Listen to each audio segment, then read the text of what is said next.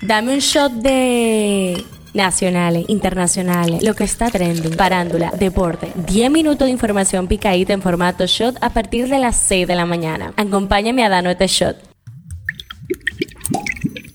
Hello, hoy es miércoles 30 de noviembre, último día del mes, día de cobro y miti miti de la semana. Esto es el show diario, soy Gabriela de Lao. Vamos a actualizarte para que no te lo cuenten. El tema que está caliente aquí, Noelia pica y se extiende, aunque no necesariamente quisiéramos. Recordamos que hubo un revuelo en Twitter cuando el pasado 25 de noviembre, que se conmemoraba el Día Internacional de la Eliminación de la Violencia contra la Mujer, Noelia Hassin dijo, tuiteó, hoy es uno de esos días en que se les rinde tributo a tres comunistas inservibles, lo que de inmediato causó el rechazo de muchos. Bueno, de los miles de comentarios negativos que recibió Noelia por tan inoportuno comentario, ayer le mandaron uno en Radio Nacional. El comunicador y humorista Luisín Jiménez llamó a darle una galleta que ruede a Noelia Jacín. Esto tras el exdiputado criticar la expresión de la fémina contra las hermanas Mirabal. Jiménez detalló que le acusó la violencia fue la comunicadora contra las hermanas Patria Minerva y María Teresa cuando escribió lo anteriormente expuesto. La periodista Altagracia Salazar también tuvo vela en este entierro e indicó que Noelia Hassim puede escribir lo que le dé la gana en su Twitter porque gracias a que hubo gente que se sacrificó, aquí hay democracia. Dijo que no se le puede pedir a Hassim ni a todas las Noelias Hassim que hay en la República Dominicana o Noelios Hassim que no han tenido acceso a formación que piensen diferente. El tema que está caliente allá. En episodios anteriores habíamos hablado del caso Valenciaga y el lío en el que se vieron involucrados por colocar objetos de sadomasoquismo junto a niños y niñas. Medios como Marketing Directo han dicho que la marca está demandando por 25 millones de dólares a los creadores. Esto es lo que está trending. El presidente de la República, Luis Abinader, se reunió este martes con Laura Richardson, jefa del Comando Sur de los Estados Unidos. Sin dar detalles de lo tratado en el encuentro, ella por igual se reunió con el ministro de Defensa, el teniente general Carlos Luciano Díaz Morfa. Unos 23 niños y tres docentes de un liceo en la provincia de Barahona fueron hospitalizados, afectados por gases que fueron arrojados por desconocidos al interior de una de las aulas del centro. Todavía se desconoce quién lanzó el gas de la escuela y la Policía Nacional y la Escolar iniciaron las investigaciones del incidente ocurrido. Muchos de los empadronadores del censo han presentado su renuncia debido a las irregularidades con los días laborables, pagos de viáticos y capacitaciones establecidos al momento de iniciar con el proceso censal. Aduanas informó que el periodo de gracia navideña que inicia este primero de diciembre se prolongará hasta el próximo 15 de enero. Te recordamos que la gracia navideña consiste en una exoneración para la importación de regalos por parte de los dominicanos y dominicanas residentes en el exterior para artículos o mercancías por un valor de hasta 4 mil dólares. Saúl Canelo Álvarez, campeón mundial supermediano y mejor boxeador libra por libra mexicano, amenazó al argentino Lionel Messi en su cuenta oficial de Twitter asegurando que más vale que le pida a Dios que no se lo encuentre después de que se hiciera viral un video en el que el astro argentino, celebrando la victoria frente a México, moviera con el pie la camiseta de este país. A pesar de que los consulados dominicanos en Haití fueron cerrados el 15 de septiembre por toda la situación que se presenta allí, agencias publican videos en redes donde muestran pasaportes haitianos con visas emitidas en octubre del 2022. Un grupo de 34 dominicanos se encuentra varado en el aeropuerto internacional La Aurora de Guatemala. Te preguntarás por qué, y esto ha ido sonando bastante. Lo que sí sabemos es que, según la embajadora de República Dominicana en Guatemala, algunos dominicanos vienen con la intención, algunos lo dicen abiertamente, de irse